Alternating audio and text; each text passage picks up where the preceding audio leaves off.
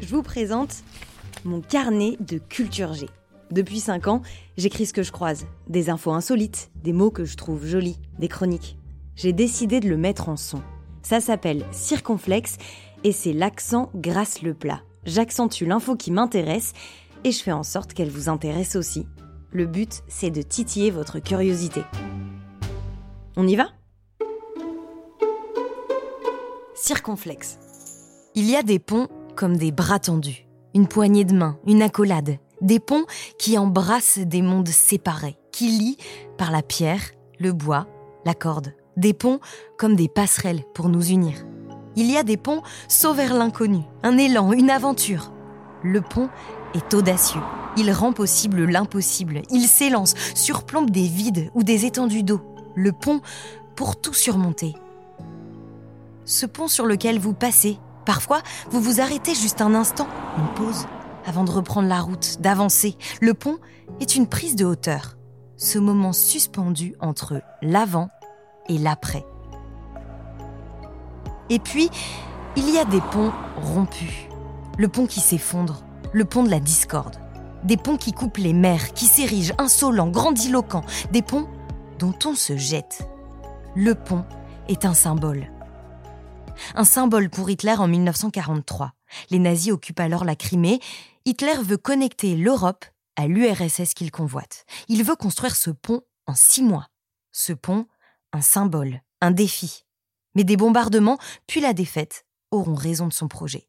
Rebelote avec Poutine en 2014. Pour lui aussi, le pont est un symbole. Et celui-là particulièrement, le pont de Kerch ou pont de Crimée, était le rêve des tsars.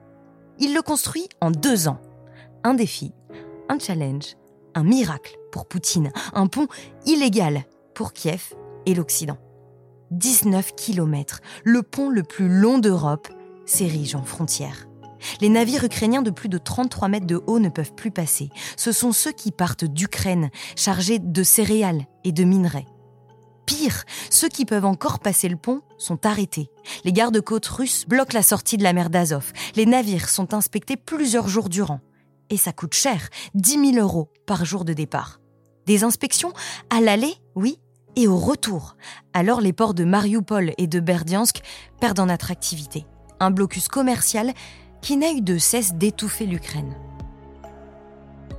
Ce 8 octobre 2022, alors qu'une partie du pont explose, c'est un symbole qui s'effondre.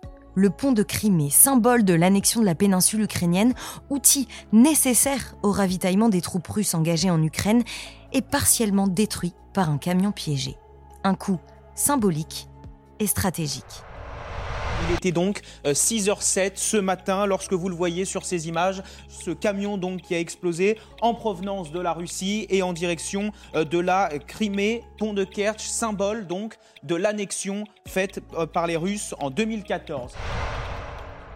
Alors la Russie se venge et bombarde. Elle vise les réseaux électriques, les centrales thermiques, les infrastructures militaires et les télécoms. Le but Priver les Ukrainiens d'eau, d'électricité et de chauffage. En gros, isoler l'Ukraine, étouffer sa population, couper les ponts.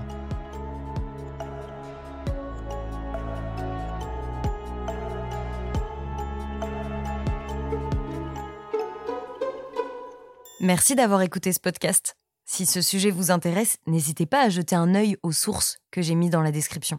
On se retrouve la semaine prochaine. Salut